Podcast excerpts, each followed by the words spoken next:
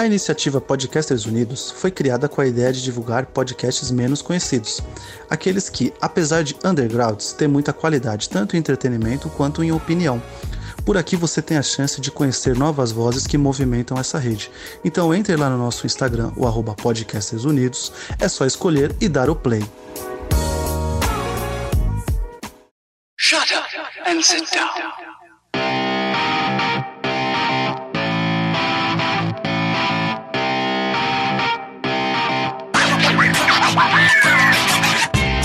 Meus caros ouvintes, e está começando mais um podcast Elementar. Eu sou o Diego Ferreira e aqui comigo Luciano Bugarim. Olá!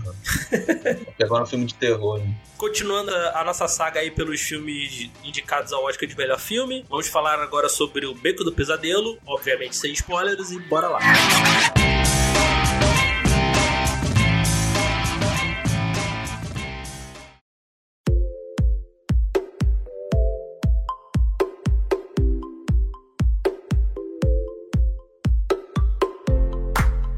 Beco do Pesadelo, dirigido pelo Guilherme Del Toro, foi indicado aí, além de melhor filme, fotografia, design de produção e figurino. Que é uma adaptação de um livro, né? Pesadelo, e, e um, já teve um filme de, acho 47, né? É, eu só soube depois, também não conheci esse filme não conta a história ali do vigarista Stanton Carlisle, Carlisle, acho que é assim que se fala, que ele, ele aprende ali meio a ser um... manipular as pessoas, né? Ele se une lá, uma, meio que uma psicóloga lá, tentando enganar as pessoas pra ganhar dinheiro.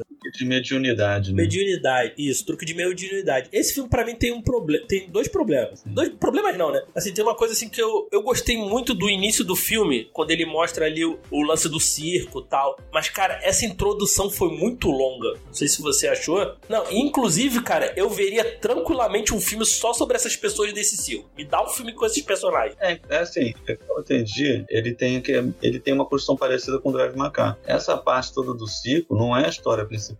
É um, epi, é um prólogo também, na verdade. É como se fosse uma construção antes do enredo principal, que é bem longa, né? Que inclusive faz uma oposição, o mundo do circo com o mundo moderno, né? E assim, o que eu achei, eu não achei ruim isso. O que eu achei ruim foi que assim, de repente, na segunda metade, do nada, a trama se acelerou do nada. E assim, eu achei que se acelerou de repente. Inclusive, para mim, essa segunda parte acabou desperdiçando muito a força da personagem da Molly, por exemplo, que é a moça do circo que ele, ele casa com ela. Né? E outra, é assim, esse lance do circo, eu gostei. É o que, é o, que o, o Del Toro gosta, né? Aquela parte bizarro e tal, né? É, a gente é apresentado ali ao circo e tal. O, Stan, o Stanton se une ali. Ele conhece lá o, o mentalista lá e ele meio que vai aprendendo essas. Ele vai aprendendo os truques ali, né? A Molly lá também trabalha lá no circo, ele tem essa relação entre eles. Depois ele foge com ela e eles vão ali pra tentar. É, ele vai ser esse meio que médium lá e tentar ganhar dinheiro. O, o que faltou para mim é porque assim, é, o filme tem 2 horas e 20. É uma hora. Eu, por coincidência, eu vi o tempo assim, uma hora nessa introdução. Se tirasse meia hora dessa introdução e botasse ali. Porque, por exemplo, ele quando ele vai pra cidade, ele conhece lá a personagem da, da Kate Blanchett, que tá incrível. Ela, como Femme Fatale, acho que funciona muito bem, cara. Nesse filme no ar, assim, nossa, para mim é espetacular. Essa psicóloga ali, né, que meio que vai ajudando ele né, a aplicar os golpes e tal. Porque faltou, faltou esse pedaço. Porque, se, como tu falou, a trama depois corre demais. Eu queria ver mais da, do lance dela com da, da Lilith com com o Stanton. Tem uma cena que o Pete, né, que é o meio que o mentor dele, fala: "Isso aqui você tem que tomar cuidado porque a você vai você de tanto falar mentira, você vai acreditar, tal". Eu achei que se tivesse tirado meia horinha ali do lance do, do par e jogado nessa focar, pô, ter mais cenas ali de psicanálise ali dela dela entrando na mente dele, mostrando um pouco mais e da relação dele com a Molly, assim, acho que teria funcionado um pouco melhor. Né? É, a Molly ela ficou muito subaproveitada na metade do mundo moderno, digamos assim. Né? Sim. Porque tem essa oposição de mundo do circo mundo moderno, que assim, o mundo que ele tem, que é, que é a cidade grande, no caso, né? Uhum. Tudo é mais tecnológico, é mais avançado. Você vê que o consultório da Kate Blanchett é super moderno, tem gravadores automáticos e não sei o quê. Parece até um abate-caverna do Batman. Assim. Mas você vê que o, o Stan é um personagem que não consegue se encontrar de verdade em nenhum dos dois, né? Então, para mim, esse é o tema do filme, né? A dificuldade de você se encontrar em um lugar que realmente faça jus aos seus anseios. Né? E eu achei o Bradley Cooper muito bom no filme. Você vê que o personagem dele começa quase como um recluso, né? Porque vê ele quase não fala nada no início do filme, ele é super caladão, né? E de repente ele se transforma num ótimo comunicador charlatão, né? Aquele típico personagem que a gente consegue gostar e odiar ao mesmo tempo no filme. Sim. Ou seja, quase como as pessoas são na vida real. Né? Sim. E você concorda com o que você falou da Kate Blanchett, pra mim ela tá sensacional no filme, ela, ela rouba todas as cenas que ela já aparece, ela praticamente é a dona do, da segunda metade. E é até interessante o nome dela, né? Lilith, né? Que é um de um demônio feminino ligado à questão da sedução, né? Que é uma imagem bem predominante nas artes, em geral, a partir do século XIX. E ela é terapeuta, né? Que seduz o Stan, né? Então, assim, ela tem essa questão da figura ameaçadora de uma forma predominante no filme. Uma, uma parada, assim, que eu gostei muito do... Eu gostei muito do visual do Bradley Cooper quando ele sai do mundo do circo, né? E, assim, é, quando fiz... Por favor, quando fizerem um remake, que vai acontecer, é, não é se, é quando um remake de Pantera Cor-de-Rosa, coloca ele como inspetor Clouseau, porque eu, eu olhei ele, eu só vi o inspetor Clouseau direto. Do Bradley Cooper? Do Bradley Cooper, sim. Mas sei lá, ele consegue ser engraçado? Ah, acho que sim, cara. Ele é um bom ator, cara. Eu acho que ele tem, ele tem, ele tem alcance pra ser, pra ser engraçado. E assim, o visual dele, eu só vi o inspetor Clouseau, cara, direto. Caraca, e assim, isso o Del Toro sabe fazer porque essa ambientação, assim, década de 30, 40 ali, desde a da forma d'água, assim, ele, ele faz com maestria, cara. É muito, é muito bem feito, cara. É, mas assim, eu senti que faltou um pouco da essência dele. Porque você vê que é um, pouco, é um filme bem diferente assim, dos outros filmes dele. Acho que assim, quem se acostumou com a forma d'água, especialmente o Labirinto do Fauno, talvez sinta falta um pouco. Talvez por isso que ele tenha se demorado um pouco mais na parte do, do circo. Não sei, pode ser. É, você vê que ele, ele pegou essa questão do, do revival, né, do gênero noir. Porque assim, tá um pouco na moda essa questão desse revival. Mas assim, faz muito sentido assim assim dentro da obra dele. E tem essa questão do noir ser essa coisa de histórias e personagens atormentados, né? De, por causa da Segunda Guerra Mundial na época. E nós vivemos também um tempo agora, atualmente, a gente vive angústias, pessimismo, né? Tem pandemia, tem guerras, né? Então, assim, eu achei interessante que ele pegou essa questão do noir e botou numa perspectiva mais voltada pro cinema de terror, né? Apesar de, como você falou, não tem a presença dos monstros que costumam ter nos filmes. Acho que o mais próximo disso é aquele homem selvagem, né? Que eles chamam de geek. Eu nunca tinha ouvido falar dessa expressão, mas enfim, que é um, uma metáfora para a real monstruosidade da natureza humana, que você vê assim, não é um terminés, mas é apresentado de uma maneira bem inovadora no filme. Né? Fica bem claro quando ele, o dono do circo, né, William Dafoe, explica como que ele, o processo de escolher um novo selvagem, o que acaba também implicando com a questão até do final, que obviamente a gente não vai falar. Que é, que é a ironia toda do tour aí, né? E que é um final muito diferente dos finais confortantes do padrão de Hollywood, né? Eu gostei porque realmente dá uma punição para as ações do, do, do Stan, assim. Eu, eu, gostei, eu gostei desse final. Gostei pra caramba. É uma punição. Eu acho que é mais a questão de que é o escolha, né? A escolha que ele fez, né? Pra si. Porque aí ele, ele decide fazer lá um, seu lance de médium, né? Magnata lá, né? Tem, tem seus traumas lá com a. Pelo que eu entendi, era, era, uma, era filha dele, né? Não, era uma moça que ele namorou. Ah. E ele meio que largou ela grávida, acho, ou obrigou ela a fazer um aborto, uma coisa assim. Ah, tá. E ela acabou morrendo. Que ele, que ele era um cara muito rico, e pelo que eu entendi, ela era uma moça de classe baixa, né?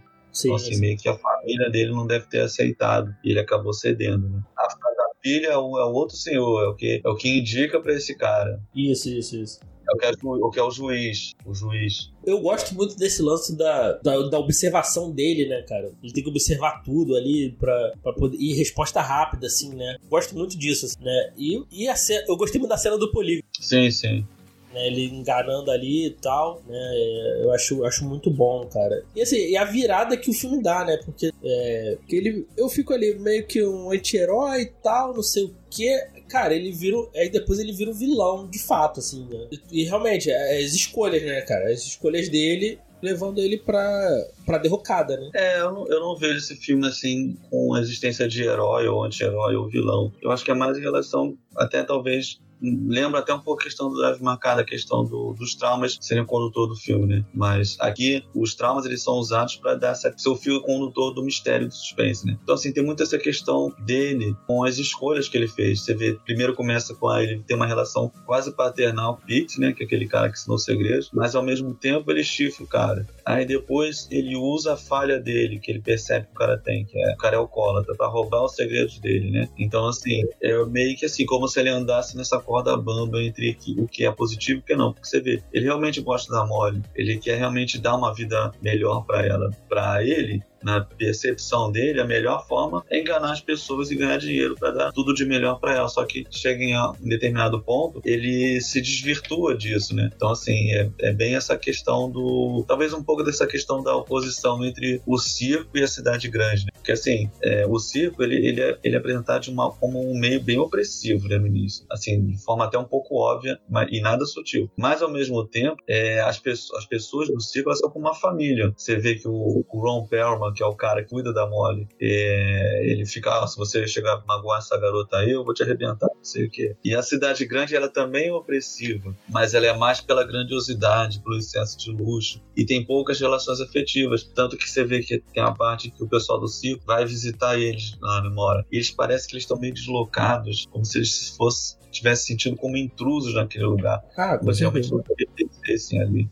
o lance do circo você convive com essas pessoas todos os dias, né? A todo momento, né? De fato, né? Então não é, por exemplo, numa cidade grande que você, você convive com uma pessoa no teu trabalho só oito horas por dia, né? Sim, e assim, de certa forma, em ambos lugares tem essa questão de eles explorarem alguma coisa ou alguém, mas eles mantêm a lealdade entre os deles. É, no, ali no lance do ciclo, essa, essa ser uma comunidade de fato, né? Ali. Não, com certeza. Ele meio que não entende isso, ele não consegue. É, é, ele, é a parte que ele consegue se aproximar um pouco mais das pessoas mas ele não se entrega, integra realmente numa totalidade ali. O máximo que ele consegue, talvez com a Molly. Sim, sim. Eu, eu gosto muito do, do, do, ali dos flashbacks ali, como ele usa ali, né, pra apresentar ali os problemas do Stan, assim, eu achei, eu achei muito bem feito, muito bem posto o filme, né, eu gostei bastante. Gostei muito do filme, né, tirando, para mim, tirando essa parte do, do início ali, não que tire, ah, é, sei lá, tira, se eu fosse dar uma nota, tirasse, ah, o filme é ruim, não, mas, pô, poderia, se ele tivesse equilibrado mais, mostrasse mais essa relação dele com a Molly, dele com a Lilith, assim, né? Mostrasse mais, mais cena, focasse um pouco mais dela entrando na mente do, do Stan, né? Pra, até para chegar onde ela chegou, final, acho que teria sido melhor. Tipo, tirasse ali meia hora do início, desse, do, do, do início e jogasse ali no, no meio. Uma, não precisava adicionar mais nada de tempo de filme, nada. Acho que teria funcionado, teria funcionado um pouco melhor. Mas ainda, mas ainda acho um ótimo filme. Eu, eu gostei bastante. Não, também gostei. Só, só não acho assim que é filme para ganhar melhor. Acho que é melhor filme. Não, também mas não acho. Não. É um ótimo filme a meu ver, ele merece, por exemplo, é, direção de arte, né? Foi indicado, né? Design de produção. É, então, merece esse e o figurino também. Sim. Porque a direção de arte do filme é espetacular. Ela é responsável por praticamente toda a atmosfera do filme, especialmente a, a parte do, do circo, né? Quem conhece os filmes do Del Toro sabe como é que ele é um cara que preza muito por essa questão né? da, da cenografia, da arte, do figurino, da maquiagem. Então, assim, realmente é um, é um espetáculo à parte nessa questão do filme talvez falhe um pouco na questão da história, do roteiro, do andamento, mas nessa parte realmente é deslumbrante. Vou terminar dizendo que, assim, vejam o filme, é um bom filme, é, embora ele tenha um, uma tensão interessante, eu acho que ele, ele perde um pouco o suspense, que assim, o que, que me prende, me prendeu nas situações não era expectativa do que ia acontecer, porque as coisas elas são sempre meio dadas com antecedência. É mais pela tensão das situações de você tá vendo ali, nossa, meu Deus, vai acontecer isso, e tipo, você vê que os personagens estão sempre assim, na beira do abismo, então a tensão é muito mais forte do que realmente suspense em si, ao contrário de outros filmes do Del Toro. E assim, para quem gosta de filme no ar, esses filmes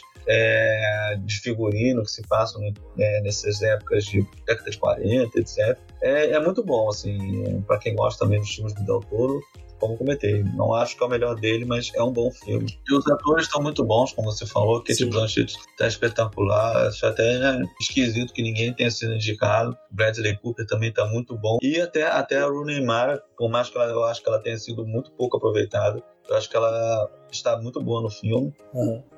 É, só acho que realmente o personagem dela acabou sendo muito injustiçado e podia ter sido aproveitado melhor. Pois é, é assista aí que é, realmente vale a pena. Tem, na, tem no Star Plus aí, já, já chegou aí no. Caso você tenha aí, você consegue assistir aí com mais facilidade. Ainda, ainda tá passando no cinema, então você consegue assistir também. Tem, já tem aí no, no streaming aí pouco mais fácil para assistir. É, é, um filme legal, gostei. Eu, eu, consumi poucos filmes do Del Toro. Acho que do Del Toro eu só consumi Hellboy, Forma d'Água e esse. Assim, eu, Labirinto do Falo, essas paradas assim, eu não sou muito fã. Pô, vê o Labirinto do Falo. O Labirinto do Falo é muito bom. Eu não, não, sou, não sou um grande fã de terror assim e tal, então eu consumo muito pouco. Ah, mas não é um terror gore, entendeu? O terror do Del Toro é muito, pare... muito parecido. Você falou, você viu o Hellboy é bem naquele, naquele estilo do Hellboy, entendeu? Uhum, não é um terror de dar God, dá mil sustos. É um terror mais do suspense. É, é mais da, da, monstruosidade dos personagens e do suspense. E é assim, porque é legal do. Oh, acabou me alongando, né? Mas o, o Labirinto do Fauno tem essa questão de que quem são os verdadeiros monstros? Os monstros mesmo ou as pessoas, né? Então, assim, aproveita a sugestão aí, pessoal. Aproveita a sugestão que eu tô dando pro Diego aí. Veja esse filme também, que é maravilhoso. Então, então é isso, gente. Chegamos aqui no final de mais um podcast alimentar. Espero que vocês tenham curtido. Já estamos chegando no final aí, né? Quando sair esse programa, acho que só vai faltar dois, dois filmes. Acho que só dois filmes. Três. É, vai faltar três filmes aí, né? O Belfast, o Duna e o. E o Amor Sublime, Amor Sublime Amor. Então já estamos chegando no, na rodada, nas, nos finalmente aí dos filmes. Então, até antes do, na premiação, se tudo der certo, a gente vai lançar todos os, todos os minicasts. Então continua acompanhando a gente aí. Agradeço aí para quem tá, quem tá ouvindo manda uma mensagem aí tá dizendo que você acha que vai ganhar o Oscar de melhor filme. E quem acertar vai ganhar uma foto autografada do Diego. Coitado.